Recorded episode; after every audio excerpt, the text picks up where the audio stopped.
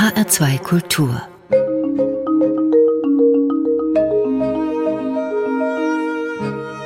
Doppelkopf am Mikrofon begrüßt sie Thomas Blaul und der wiederum begrüßt am Doppelkopftisch Michael Maar.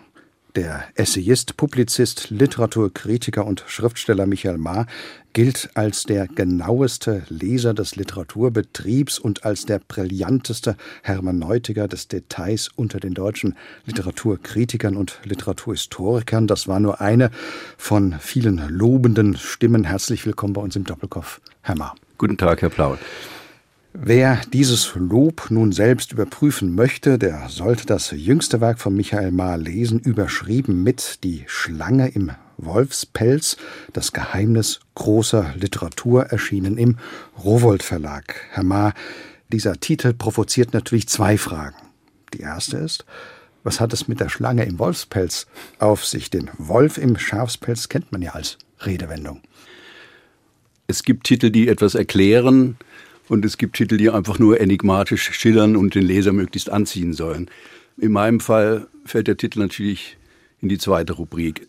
Also der Satz ist ein Zitat aus einem Roman von Eva Menasse Vienna und er lässt sich nicht direkt entschlüsseln. Ich fand den attraktiv, weil er eben geheimnisvoll ist. Man kann dann herumdeuten und es symbolisch hier und dort hinwenden, aber mein ursprünglicher Arbeitstitel, um die ganze Wahrheit zu sagen, lautet eigentlich eine Frage des Stils. Das war dem Verlag dann etwas zu filigran, um nicht zu sagen etwas zu blass. Und dann habe ich ein paar andere Vorschläge gemacht, unter anderem eben die Schlange im Wolfspelz. Und dann stieß es dort auf große Zustimmung und Begeisterung. Und dann haben wir gesagt, na gut, das ist doch ein schöner Titel. Dann ist natürlich die zweite Frage, ist der Untertitel auch vom Verlag, denn der lautet ja Das Geheimnis großer Literatur. Entschlüsseln Sie das uns wirklich, uns Lesern? Ich werde am Schluss andeuten, dass es mir natürlich nicht gelungen ist, das Geheimnis als solches zu entschlüsseln, denn dann wäre es kein Geheimnis, aber ich drücke am Schluss die Hoffnung aus, dass ich der Frage des guten Stils zumindest näher gekommen bin und dass ich vielleicht durch Beispiele guten Stils die Leserin und den Leser empfindlicher oder empfänglicher mache für den schlechten oder nicht so guten Stil. Ich darf sagen, dass Sie in Ihrem Buch alles andere als apodiktisch auftreten. Das heißt, sie behaupten nie, dass ihr Verständnis von Literatur, ihr Stilempfinden das einzig Gültige sei. Es finden sich sehr viele relativierende Wendungen. Und es ist auch nicht in einem trockenen Lehrer-Lempel-Ton verfasst, sondern geradezu spannend und schön erzählt. Würden Sie sich selbst als jemanden bezeichnen, der viel an seinem Stil arbeitet, oder hatten Sie dafür immer schon ein sehr ausgeprägtes Gefühl?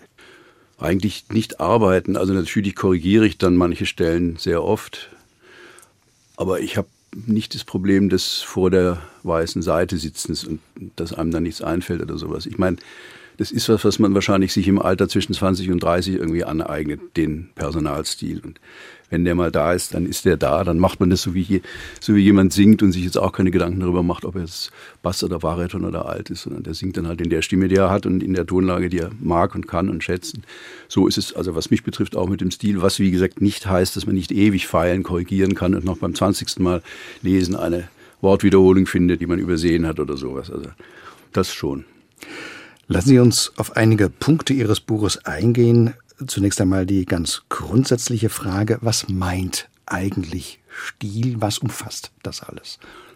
Ja, mit Stil meine ich jetzt erstmal den literarischen Personalstil, der dadurch definiert ist, dass er eben nicht zu definieren ist, weil eben personal und individuell ist. Es ist sowas wie, ich vergleiche es mit einer Handschrift. Es gibt sehr viele schöne Handschriften. Man kann nicht sagen, die ist schöner als jene oder sowas. Oder man kann auch sagen, es ist wie, ja, wie Schönheit, körperliche auch, wo auch das Wärzchen nicht stören muss, das Schönheitswärzchen. Also es ist eben nicht zu definieren, aber es hat mich schon immer fast am meisten gereizt an der Literatur der deutschsprachigen, auch der anderen natürlich.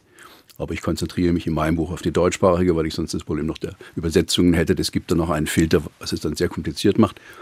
Und mich hat schon als Student der Germanistik immer die Fragen des Stils, die haben mich schon immer am meisten interessiert. Also warum schreibt Gottfried Keller einfach so viel besser als viele andere? Was genau macht es aus und so? Und man kann nicht den Finger drauf legen. Es ist sehr leicht, den Finger drauf zu legen bei schlechtem Stil, da kann man sagen, hier ist es, das ist doch grau, dieses Bild ist doch abgenutzt, das hat man doch schon hundertmal. Oder hier holpert oder der Rhythmus ist schlecht oder sowas.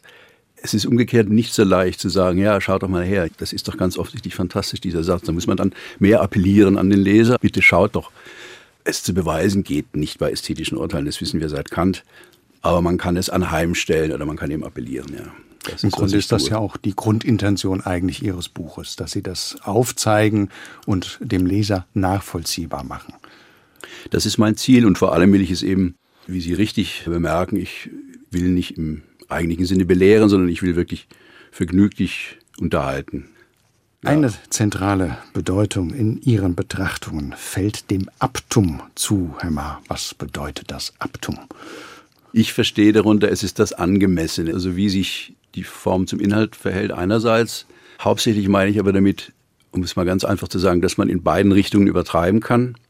Das betrifft sowohl den Rhythmus von Sätzen oder die Syntax oder die Adjektive oder eigentlich auf allen Ebenen des Stils kann man es in der einen oder in der anderen Richtung übertreiben. Das Abdum ist gewissermaßen wie die Tugend, die in der Mitte zwischen zwei Lastern ruht. Also wenn man sich vorstellt, links ist der Geiz und rechts ist, äh, weiß ich, die Völlerei oder was, dann ist die Tugend ungefähr in der Mitte. Was nicht heißt, dass der Stilist dadurch irgendwie asketisch werden muss, überhaupt nicht. Der kann auch wilde Blüten treiben, der kann auch Manierismen entwickeln, was ohnehin jeder Stilist tut. Das heißt nur, dass man mit dem Argument des Abtums sagen kann, schaut mal, hier ist es eben verfehlt. Der macht jetzt zu viel von dem und dem zum Beispiel. Es ist zu rhythmisiert. Also es ist eine Prosapassage von, weiß ich, Hamito von Dolerer, der ein ganz fantastischer Rhythmiker ist, aber hier einmal, da überzieht er einfach. Das ist einfach zu viel, da hat er das Abtum verpasst. So. Dass auch das Verhältnis von Inhalt und Form, Sie hatten das eben schon angesprochen, einander ausgerichtet sein muss, das machen Sie auf eine schöne und auch witzige Weise klar anhand einer Passage aus Daniel Kehlmanns Roman Die Vermessung der Welt. Da fährt der Forscher Alexander von Humboldt mit seinem Begleiter und vier Ruderern auf dem Rio Negro und wird einmal gebeten, doch etwas zu erzählen, Herr Ma. Wir wollten die Stelle vorlesen, damit man das auch hört, wie das klingt in Ihrem Buch. Und erstmal bei Daniel Kehlmann. Ja, also das ist wie gesagt aus dem Roman Die Vermessung der Welt. Man muss dazu wissen, dass auf dem Boot auch noch ein paar Zwergäffchen sind, weil die gleich erwähnt werden. Es ist aber nicht wichtig. Also es beginnt Geschichten, wisse er keine, sagte Humboldt und schob seinen Hut zurecht, den der Affe umgedreht hatte. Auch möge er das Erzählen nicht. Aber er könne das schönste deutsche Gedicht vortragen, frei ins Spanische übersetzt. Oberhalb aller Bergspitzen sei es still, in den Bäumen kein Wind zu fühlen, auch die Vögel seien ruhig und bald werde man tot sein. Alle sahen ihn an. Fertig, sagte Humboldt. Ja, wie? fragte Montplan. Humboldt griff nach den Sextanten. Entschuldigung, sagte Julio, das könne doch nicht alles gewesen sein. Die Ruderer unter der Himmelskuppel ratlos. Hat Humboldt falsch referiert? Hat er verfälscht? Übertrieben? Ausgeschmückt? Hat er Wichtiges weggelassen oder unzulässig verkürzt? Hat er sich einfach falsch erinnert? Nichts von alledem. Er war ganz korrekt. Er hat nur das Wichtigste übersehen, die Form. Wandras Nachtlied, Goethes im September 1780 an die Holzwand einer Jagdhütte auf dem Kickelhahn bei Ilmenau geschriebenes Gedicht, das bekannteste der deutschen Klassik, lebt nicht vom referierbaren Inhalt. Die geschätzten Hörer kennen es ohnehin auswendig. Über allen Gipfeln ist Ruh. In allen Wipfeln spürest du kaum einen Hauch. Die Vögelein schweigen im Walde. Warte nur, balde ruhest du auch. Also man sieht sehr schön, Herr Ma, dass hier natürlich, wie Sie ja sagen, eine reine inhaltliche Zusammenfassung oder Darbietung, wie das Humboldt gemacht hat, eben nicht reicht. Hier sieht man sehr schön, was die Form bedeutet. Ja, also ich zähle dann auf in meinem Buch, was genau jetzt eben die Unterschiede sind. Klar, es sind die Reime, es ist der Rhythmus und so weiter. Muss ich hier nicht zusammenfassen, aber es sind eben die Winzigkeiten, die dann für den großen Unterschied sorgen.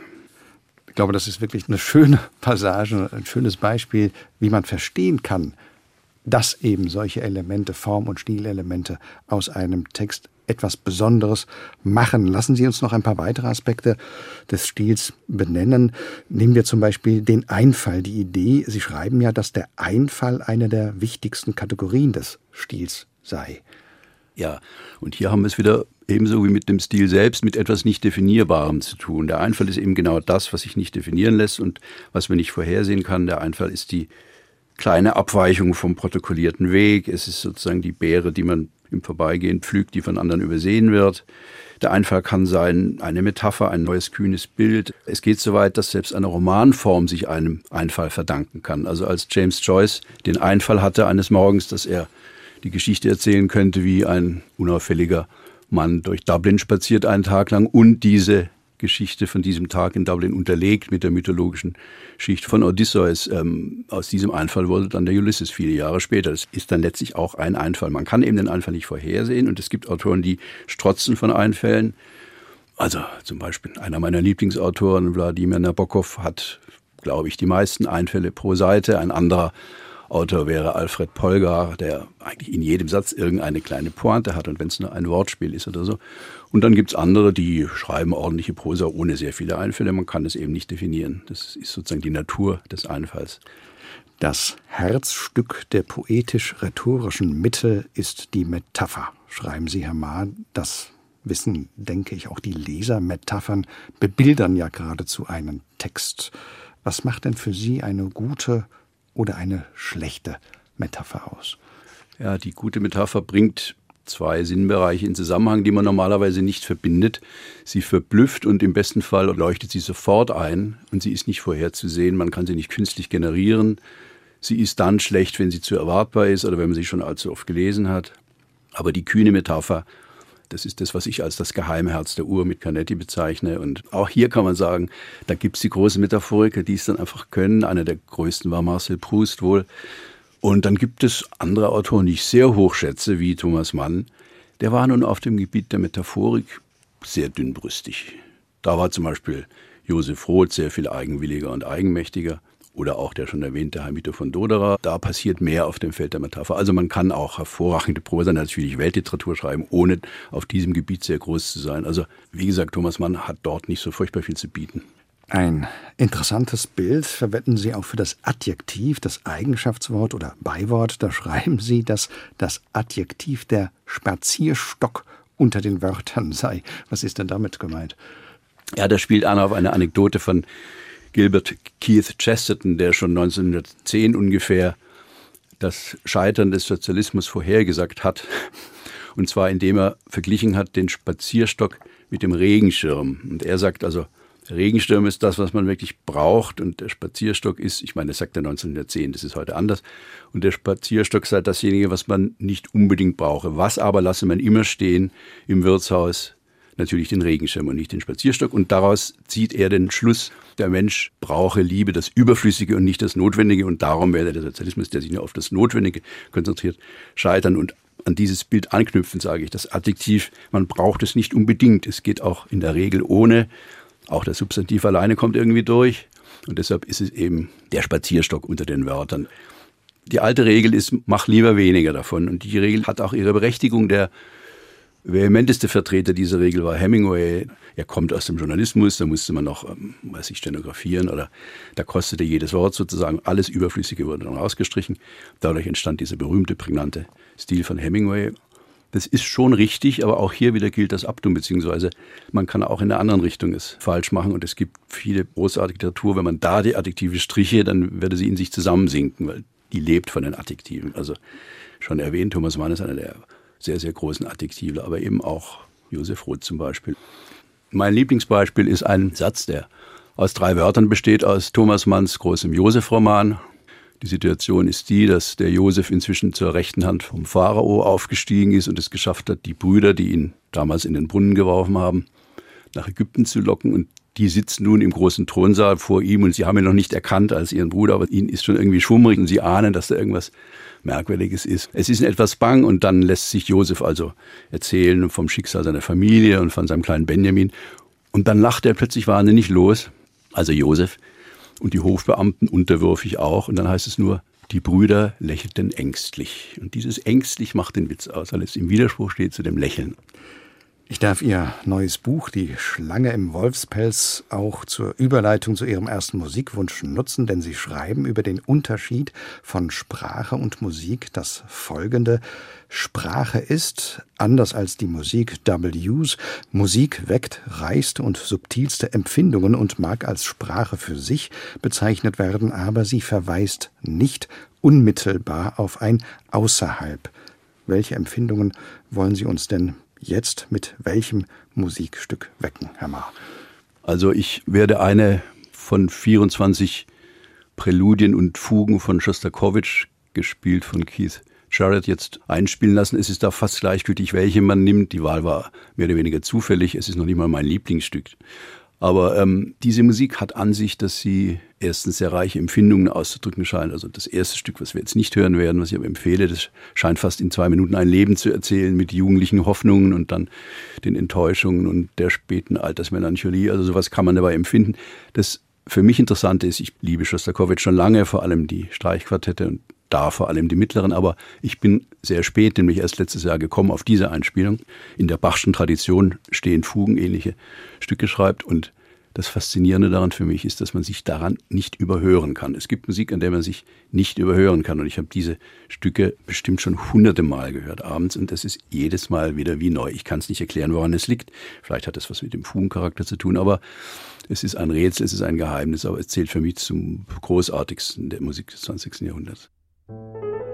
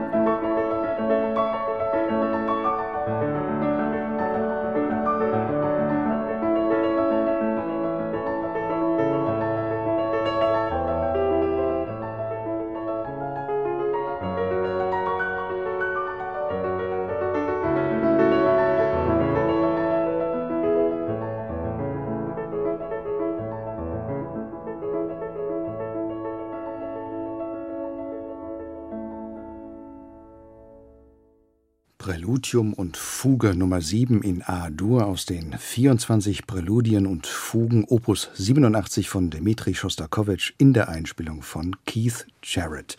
Gewünscht von dem Publizisten und Literaturkritiker Michael Maar. Mein Name ist Thomas Plaul.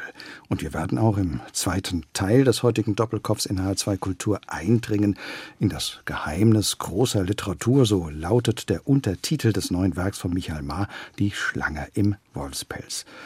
Es gibt verbrauchte Metaphern, Redewendungen, überhaupt verbrauchte Sprache, aber Herr Maar, daraus lässt sich ja nicht automatisch schließen, dass Literatur immer alles neu erfinden müsse. Ab wann wird das Verbrauchte, Abgegriffene problematisch? Ja, es gibt Konjunkturen, wie jeder weiß, von Redensarten und da gibt es sprachempfindliche Leute, zu denen ich gehöre, die können es dann nicht mehr hören nach kurzer Zeit und es gibt andere, die dafür nicht empfindlich sind und denen ist es egal. Also mir fällt jetzt gerade nur ein, alles gut hört man heutzutage immer zu. Also mich störte schon damals, als ich das Sinnmachen durchgesetzt hat. Das war in den 80ern, aber da sind die Empfindlichkeiten unterschiedlich und daraus kann man auch keine Gesetze ableiten. Aber irgendwann, wenn sich was millionenfach abgeschliffen hat, würde ich, ich es nicht mehr verwenden. Also ein anderes Beispiel ist das Adjektiv facettenreich. Äh, der das zum ersten Mal verwendet hat, hat was sehr schön gesehen. Bei Jean Paul steht auch facettenreich. Aber wenn heute in jedem zweiten Zeitungsartikel fünfmal das Adjektiv facettenreich kommt, sage ich mir, okay, gut, hm, können uns auch mal was anderes ausdenken. So.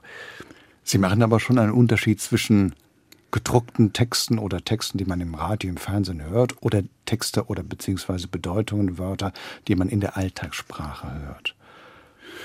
Also diese Empfindlichkeit gegenüber der Phrase, die besteht natürlich dem gesprochenen Wort genauso gegenüber, wobei man dann natürlich tolerant ist. Man fängt jetzt nicht an, sich über irgendetwas zu ärgern oder lustig zu machen, nur weil da Phrasen verwendet werden. Aber man merkt, dem guten Stilisten sage ich, merkt man erst nach einer Weile an, dass er einen inneren Verbotskanon hat, dem er gehorcht. Das ist das Interessante am Stil, finde ich, eines der Geheimnisse eben dann doch des Stils, dass es nicht unbedingt was Positives in diesem Sinn sein muss, sondern es ist das Vermeiden von Klischees oder von Phrasen. Und dieses Vermeiden, das ist wie gezwickt werden. Man spürt nicht unbedingt, dass man nicht gezwickt wird, aber nach einer Weile spürt man es dann irgendwie doch. Und nach fünf Seiten Prosa merkt dann die Leserin und der Leser, dass ihr nicht die Worthülsen entgegenpurzeln und dass sie verschont wird von den Klischees und den üblichen Fremdwörtern, die sonst immer auf einen ein und von Diskurs und von Narrativ und bla bla. Irgendwann merkt man es dann doch, aber es besteht eben auf einem inneren Verbotskanon, der bei jedem Autor sozusagen auf dem Schreibtisch steht oder in den Safe eingeschlossen. Der ist von außen nicht einzusehen,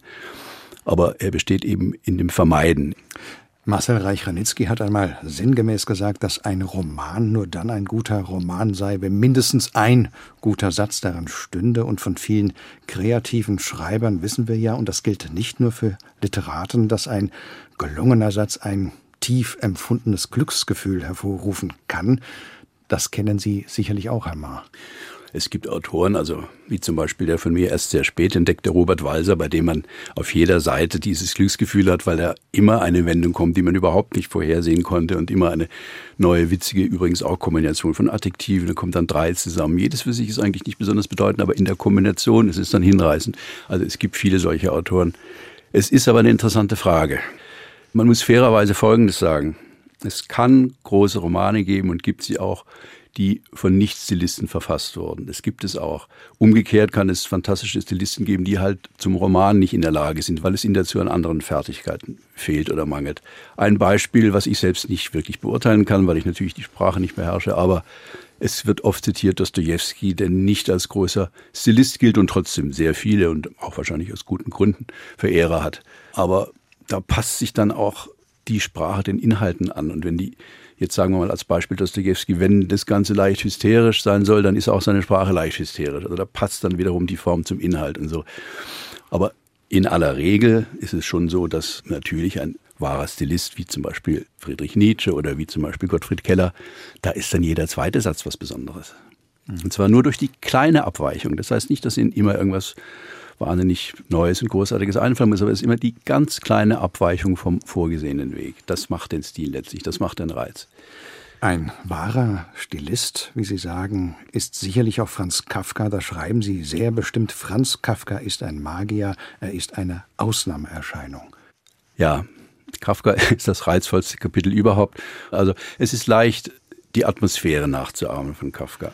Übrigens merkt man es daran, dass er seine Schüler verdorben hat. Also wenn da zu viel Kafka-Lektüre verdirbt, dann oft die Schüler, so wie zu viel Thomas Bernhard-Lektüre auch die österreichischen Schülerinnen und Schüler verdorben hat. Es ist eigentlich eine ganz schlichte Prosa mit ab und zu einem sehr kühnen Bild, das sich gewissermaßen wieder Phönix aus dem Grau der Amtssprache, er war ja eigentlich Jurist, Kafka, erhebt Aber er hat keine Ticks, er hat keine Manierismen und dennoch schafft er es, nach einer halben Seite unverwechselbar Kafka zu sein. Also bei einzelnen Sätzen könnte man den Leser, die Leserin reinlegen und sagen, schau mal, und dann ist es in Wirklichkeit Robert Walser. Es gibt gewisse Schnittmengen, aber nach spätestens einer halben Seite ist Kafka unverkennbar Kafka. Und das ist, weil er eben, er verstellt die Maßeinheiten unmerklich innerhalb eines einzigen Satzes. So möchte ich das definieren. Es sind vier Sätze, die aus einer Parallelwelt kommen. Sie haben große Ähnlichkeit mit unserer Welt, aber es gibt immer die kleine, komische, schiefe Abweichung, die dann zeigen, das ist eigentlich ein Alien, der schreibt. Also es gibt ja eine ganz unbekannte, also die, die bekannten Stellen von Kafka sind ja alle schon viel zu oft zitiert worden, aber es gibt da eine Stelle, die kleine Maus, die möchte ich jetzt schnell vorlesen, die ist auch ganz kurz. Als die kleine Maus, die in der Mäusewelt geliebt wie keine andere gewesen war, in einer Nacht unter das Falleisen kam und mit einem Hochschrei ihr Leben hingab für den Anblick des Specks, wurden alle Mäuse der Umgegend in ihren Löchern von einem Zittern und Schütteln befallen. Mit unbeherrscht zwinkernden Augen blickten sie einander der Reihe nach an, während ihre Schwänze in sinnlosem Fleiß den Boden scheuerten. Dann kamen sie zögernd, einer den anderen stoßend hervor, und alle zog es zu dem Todesort. Dort lag sie, die liebe kleine Maus, das Eisen im Genick, die rosa Beinchen eingedrückt, erstarrt den schwachen Leib, dem ein wenig Speck so sehr zu gönnen gewesen wäre. Die Eltern standen daneben und beäugten die Reste ihres Kindes. Was macht diese Miniatur zu etwas Besonderem? Es sind die kleinen Abweichungen vom Erwartbaren. Die Maus stirbt nicht mit einem Schrei, sondern mit einem Hochschrei, der etwas Jubelndes anklingen lässt. Sie stirbt nicht, sondern gibt ihr Leben hin, was eine gewisse Freiwilligkeit unterstellt, als opfere sie sich bewusst. Sie gibt ihr Leben nicht für den Speck hin, den sie ja nicht mehr zu kosten bekommt, sondern für den Anblick des Specks. Juristen sind präzise. Bei der Reaktion der Mäuse auf ihren Tod findet Kafka das jeweilige mot juste. Jedes andere würde die Szene schwächen. Das Zittern und Schütteln, die unbeherrscht zwinkernden Augen am stärksten, die in sinnlosem Fleiß den Boden scheuernden Schwänze, als vollzögen die aufgeregten Mäuse den Dienst einer Putzkolonne. Im vorletzten Satz fällt der einzige auktoriale Kommentar, der Speck wäre der schwachen Maus doch so sehr zu gönnen gewesen, ein Satz, bei dem der Verfasser keine Miene verzieht. Man weiß nicht, ist er mitleidig oder ironisch gemeint. Und dann der nackte antimetaphysische Schluss, bei dem es wieder Verb plus Substantiv sind, an denen alles hängt. Die Eltern beäugen die Reste ihres Kindes. Beäugen ist ein kühles Verb, es ist nüchtern analytisch und zeugt für Interesse, nicht Erschütterung. Beäugt werden Reste, die Reste des toten Kindes, der eben noch wie keine anderen geliebten kleinen Maus. Genau diese grausam unterkühlte Kombination konnte nur Kafka finden. In Ihrem fast 600 Seiten starken Buch Die Schlange im Wolfspelz, das Geheimnis großer Literatur. 650 Seiten. Sind sogar. Sind es sogar geworden. geworden. Da gibt es übrigens auch zwei Literaturquiz. Sie beschäftigen sich aber nicht nur mit bekannten Namen, sondern mit Autorinnen und Autoren, die heute eher vergessen sind, zum Beispiel Regina Ullmann oder Alexander Lerner-Tolenia. Und es gibt auch durchaus überraschende Namen in diesem Zusammenhang, große Literatur und Stil, zum Beispiel Hildegard Knef. Da denkt man zuerst an die Filmschauspielerin und Sängerin, nicht an eine Wortkünstlerin. Es ist ein Zufall, dem sich diese Lektüre verdankt. Ich saß vor wenigen Monaten einmal abends einer Frau, die auch lange für den Rundfunk gearbeitet hat, gegenüber und wir sprachen über Stil. Und dann sagte sie zu meiner großen Verblüffung, ja, also Hildegard Knef ist eine wirklich hervorragende Erzählerin, große Autorin. Ich sagte, was, Hildegard Knef? Nie. Klar wusste ich, dass es da ihre Memoiren gibt, der geschenkte Gaul. Ich jedenfalls bestelle am nächsten Tag dieses Buch schlage es auf und kann überhaupt nicht aufhören zu lesen. Sage, das ist eine unerhörte Erzählerin. Also das ist ja völlig unbekannt. Man kennt sie als Chansonneuse mit rauchiger Stimme und als Titelbild von Quick und Stern. Das habe ich als Jugendlicher auch noch so am Rande miterlebt. Aber dass die Frau schreiben kann, so mit Berliner Humor und auch Dialekte nachmachen kann, Figuren charakterisieren kann. Also das ist eine Erzählerin, für die, das ist jetzt, wird ein Aufschrei jetzt erfolgen, aber das tut mir leid, für die lege ich die ganze Cassandra von Christa Wolf weg. Es ist wirklich so diese Kunstprosa, diese trockene. Ich wollte sie in mein Buch aufnehmen. Ich meine, es ist Christa Wolf. Ich habe es nicht geschafft. Ich konnte es nicht mehr lesen. Aber Hildegard Knef, bitteschön, entdeckt die Frau wieder. Wirklich, die kann erzählen. Ich meine, ich weiß nicht, ob sie einen Ghostwriter hatte. Das ist mir unbekannt. Ich glaube es nicht. Aber die erzählt Passagen, also wie sie in Hollywood ankommt, wie sie da die Prominenz trifft. Es ist wirklich großartig. Ganz Umstandslos von der Wort zur Tonkunst. Herr Ma, was haben Sie uns denn als zweites Musikstück mitgebracht? Das ist von Chili Gonzales. Der hat aus dem Solo-Piano Nummer zwei, es gibt drei davon. Chili Gonzales lässt sich nicht genau einordnen, ob das nun sozusagen Hochkunst ist oder populäre Kunst, das ist mir vollkommen gleichgültig, die Unterscheidung. Auf ihn trifft auch zu, was ich eben von Schostakowitsch gesagt habe. Ich kann mich nicht daran überhören. Ich höre diese Sachen seit Jahren immer, immer, immer wieder und es ist jedes Mal wie neu. Dann hatte ich das große Glück, dass ich in dem letzten Jahr, glaube ich, in Berlin erlebt auf einem seiner nicht so häufigen Konzerte meine Hörerinnen und Hörer wissen es oder erfahren es jetzt, dass der Chili Gonzales immer in so einer Art Nachtrock nur auftritt. Und, und es ist genauer durchchoreografiert, er ist unfassbar präzise und auch komisch. Und der Höhepunkt immer seiner Shows ist, dass er dann in Hommage an John Cage ein Stück von John Cage nachspielt. Und das Stück von John Cage dauert vier Minuten und 33 Sekunden und besteht aus Stille. Das heißt, dann sitzt dann sitzt er dort auf seinem Klavierstuhl und dann sind vier Minuten lang und 33 Sekunden lang wird das Publikum auf die Folter gespannt, bis dann doch der erste Räusperer sich löst oder bis der erste faule Witz durch den Saal dringt und so weiter. Und das hält er aber durch, das macht er jedes Mal. Unfassbar komisch und musikalisch ein Hochgenuss. Ich hatte ja schon befürchtet, dass Sie John Cage mitbringen. Wir hören aber Chili Gonzales aus dem Solo Piano 2 Kennerston.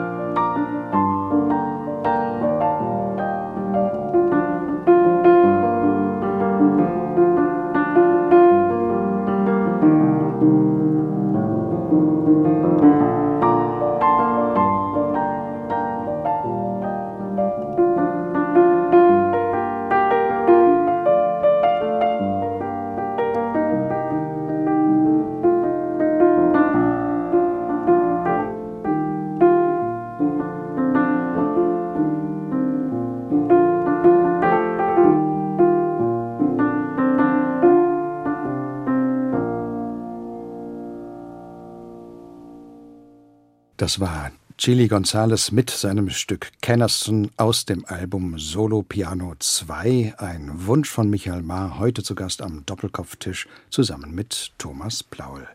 In ihrem Buch Die Schlange im Wolfspelz nehmen Sie uns mit in Ihrer Bibliothek. Es ist kein Kanon, den Sie aufzustellen versuchen, sondern nach eigenem Gusto ausgewählte Bücher, deutschsprachige Autorinnen und Autoren, die Sie, wie Sie sehr schön schreiben, aus Ihrer Bücherwand entlang schlendernd herausgezupft haben. Herr Ma, wie lange waren Sie denn an Ihren Bücherwänden unterwegs? Wissen Sie ungefähr, wie viele Bücher Sie in Ihren Regalen stehen haben? Die Metapher ist etwas verlogen, denn die meisten Bücher habe ich mir neu gekauft, neu bestellt für dieses Buch. Ich hatte nämlich vieles neu dafür gelesen. Natürlich habe ich die Klassiker dann großteils bei mir stehen, aber ich habe sehr vieles zum ersten Mal für dieses Buch studieren dürfen, lesen können. Und das, ja, das, da ist schon einiges zusammengekommen. Also die, meine Fensterbretter waren vollgestellt, doppelt am Schluss. Könnte ich Sie natürlich auch fragen, wie oft Sie schon umgezogen sind, denn dann merkt man ja, wie viele Bücher man hat. Dann gibt man die Bücherzahl anhand der Kistenzahl an. Ja, ja, ich bin schon sehr oft umgezogen, aber man versucht jetzt in meinem Alter etwas eher zu reduzieren, aber ich musste jetzt alles umstellen und umbauen und die obersten Regalbauer auch benutzen und so weiter. Ja, aber klar, da kommt einiges zusammen und ich habe ja auch vier Jahre lang dafür gelesen. Also. Wissen Sie denn, wie viele Bücher Sie gelesen haben in Ihrem Leben ungefähr?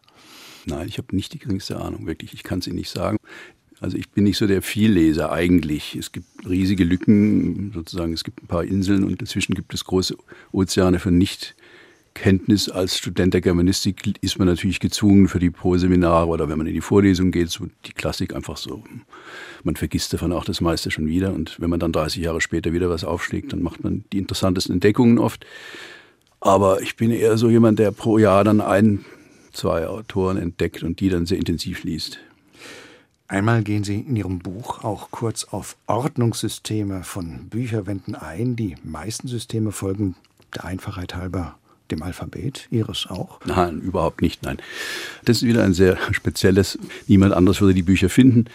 Na doch, eigentlich schon. Also es gibt zwei Regale. In dem einen steht die, die gesamte deutschsprachige Literatur und da ist geordnet schon ein bisschen chronologisch. Also Klassik und Romantik stehen zusammen oder dann das 20. Jahrhundert oder zum Beispiel die ganzen österreichische Literatur steht dann auch zusammen. Also da steht dann Kafka neben Josef Roth und darunter ist Leo Peritz und darunter ist Helmut von Doderer so. Aber es ist auch nach Sympathien geordnet und insofern ist es nicht von außen einzusehen. Also die mir weniger naheliegenden Autoren oder die von mir weniger geschätzten Autoren, die sind dann entweder sehr weit unten oder sehr weit oben, wo ich nicht so leicht hinkomme, aber Thomas Mann steht ganz präsent mitten in der Mitte, die 13 Bände abgegriffen und ich da jederzeit rankommen will und muss. Kann sich das auch ändern? Nehmen wir mal an, Sie lesen ein neues Buch eines Autors, der weiter unten angesiedelt ist. Kann der danach aufsteigen? Ja, das ist öfters passiert in den letzten Jahren. Also ein Fall wäre Rudolf Borchardt, den ich sehr spät entdeckt habe, auch wieder durch Tipps von großen Kennern, unter anderem von Gustav Seibt.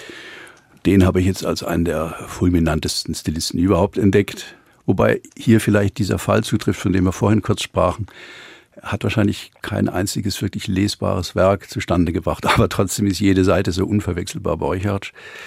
Ein anderes Beispiel ist der Fall Boto Strauß, der wie sich manche noch erinnern werden, damals durch seinen anschwellenden Boxgesang sich unter anderem eine Polemik von mir zugezogen hat, die ich damals veröffentlicht hatte.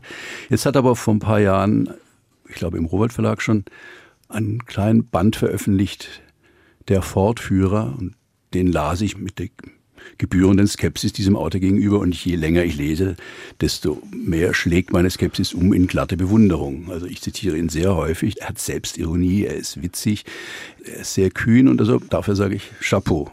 Unser Gast Michael Maar ist 1960 in Stuttgart geboren, hat in Bamberg Germanistik und Psychologie studiert, hat über Thomas Mann promoviert und für sein umfangreiches publizistisches Werk viele Preise erhalten. Mit Büchern wuchs er auch auf, denn Michael Maar ist der Sohn vom Sams, also von Paul Maar, dem bekannten Kinderbuchautor und Erfinder dieser wunderbar frechen Figur Sams.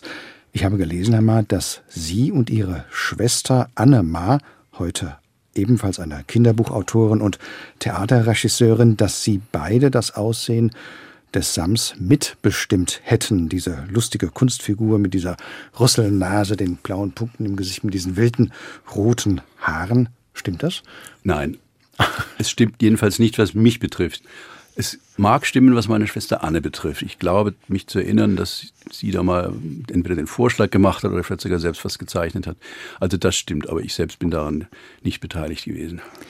Waren Sie und Ihre Schwester dann die Erstleser der Kinderbücher Ihres Vaters gewesen? Ja, nicht immer, aber oft. Und als ich muss acht Jahre oder neun Jahre alt gewesen sein, ich weiß es nicht mehr genau, da erschien, was bis heute noch mein Lieblingsbuch ist. Sein erstes, das ist aber nur, weil der erste Eindruck der stärkste ist, das Buch meines Vaters mit dem Titel Der tätowierte Hund, von ihm selbst illustriert. Und das habe ich in der Tat als Kind gelesen. Das hat mich unfassbar beeindruckt natürlich. Und ist, wie gesagt, zählt noch heute zu meinen Lieblingsbüchern. Aber das liegt natürlich an dem Eindruck. Das soll nicht heißen, dass nicht danach noch sehr viel Stärkeres kam, ist klar. Nun sind nicht nur Ihre Schwester sowie Ihre Eltern im kulturellen und künstlerischen Bereich unterwegs. Der Bruder ihrer Mutter war Michael Ballhaus. Ihre Mutter selbst ist eine Familientherapeutin, auch eine Buchautorin. Und äh, ihr Bruder, eben Michael Ballhaus, der weltbekannte Kameramann, der mit Rainer Werner Fassbinder und in den USA später vor allem mit Martin Scorsese und Francis Ford Coppola zusammengearbeitet hat und auch ihre Großeltern mütterlicherseits, Oskar Ballhaus und Lena Hutter, waren Künstler, waren Schauspieler und haben das Fränkische Theater gegründet, das heute Theaterschloss Masbach heißt und von ihrer Schwester Anne geleitet wird, eine Künstlerfamilie also, Liegt darin auch vielleicht Ihr ausgeprägtes Interesse an Thomas Mann? Der Name fiel ja jetzt schon des Öfteren. Ja, wie haben Sie das rausgekriegt? Interessanterweise gibt es da wirklich eine biografische Verbindung, die darin besteht, dass Michael Ballhaus, da war ich 18, also das war dann 78 logischerweise ungefähr, er musste einspringen, weil der vorgesehene Kameramann irgendwie, ich weiß nicht warum, entfiel. Jedenfalls er drehte dann den Zauberberg. Das war, glaube ich, mit Geißendörfer, wenn ich mich richtig erinnere.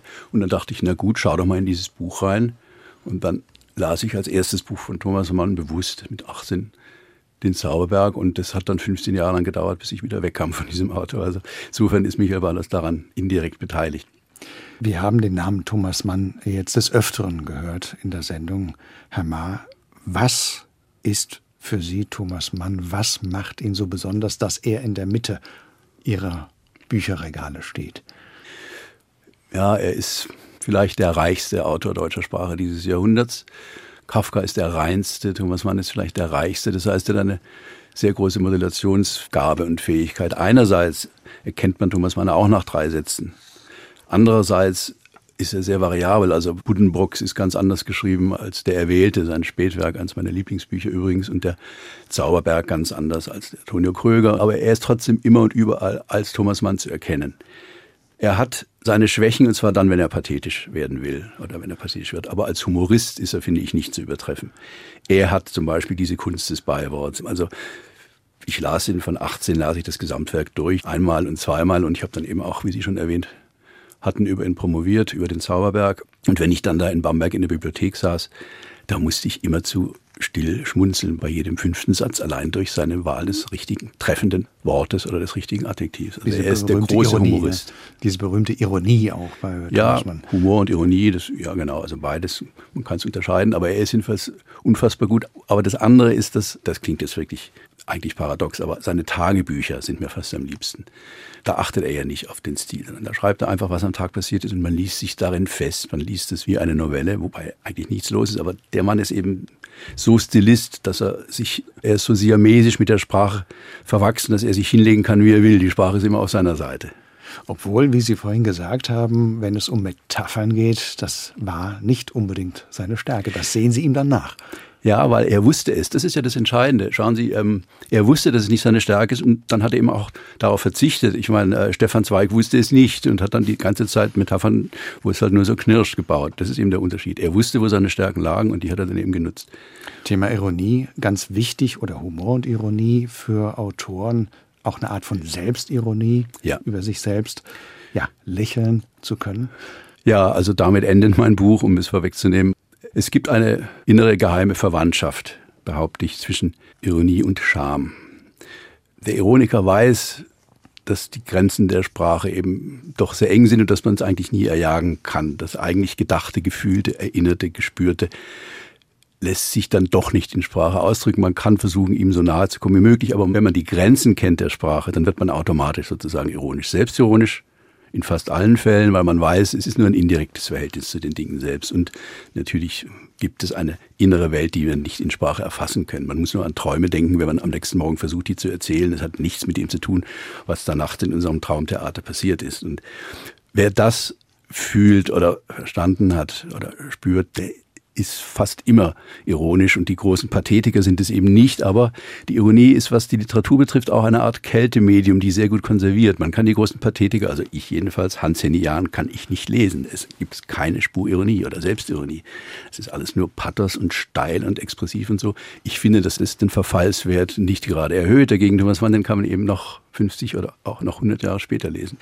Vielen Dank, Michael Mahr, für diesen Rundgang durch Ihre Bibliotheks- und Gedankenräume und für die Musik, die Sie mitgebracht haben. Was haben Sie denn als Schlussmusik dabei? Als Schlussmusik habe ich etwas von Johnny Cash, eine berühmte Aufnahme aus dem Prison. Und dort habe ich einen Song, den er mit June Carter zusammen singt. Das ist eine sehr schöne Live-CD. Ich habe mich mein Leben lang nie für Johnny Cash interessiert. Im Gegenteil, ich dachte, ja, was soll das dann? Bis dann aber im Jahr, ich glaube, es war 2005, dieser Film über ihn rauskam, der dann auch Oscar prämiert wurde, Walk the Line.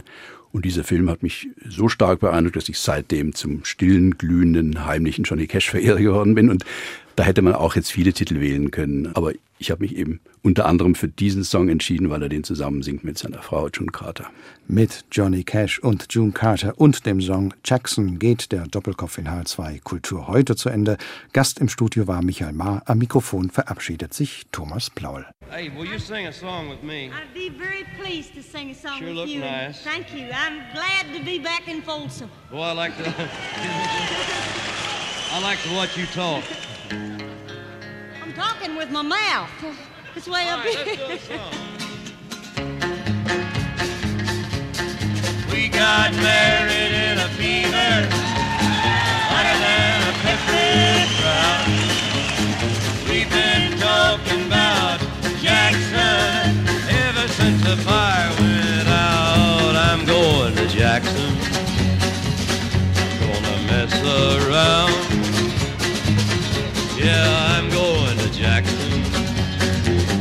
about Jackson.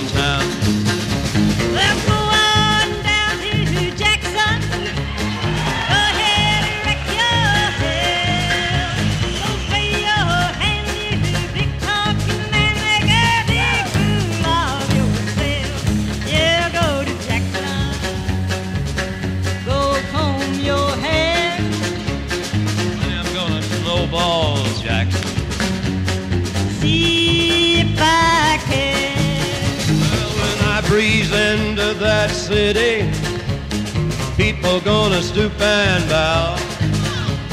All them women gonna make me teach them what they don't know how. I'm going to Jackson. You turn loose of my coat. I'm going to Jackson.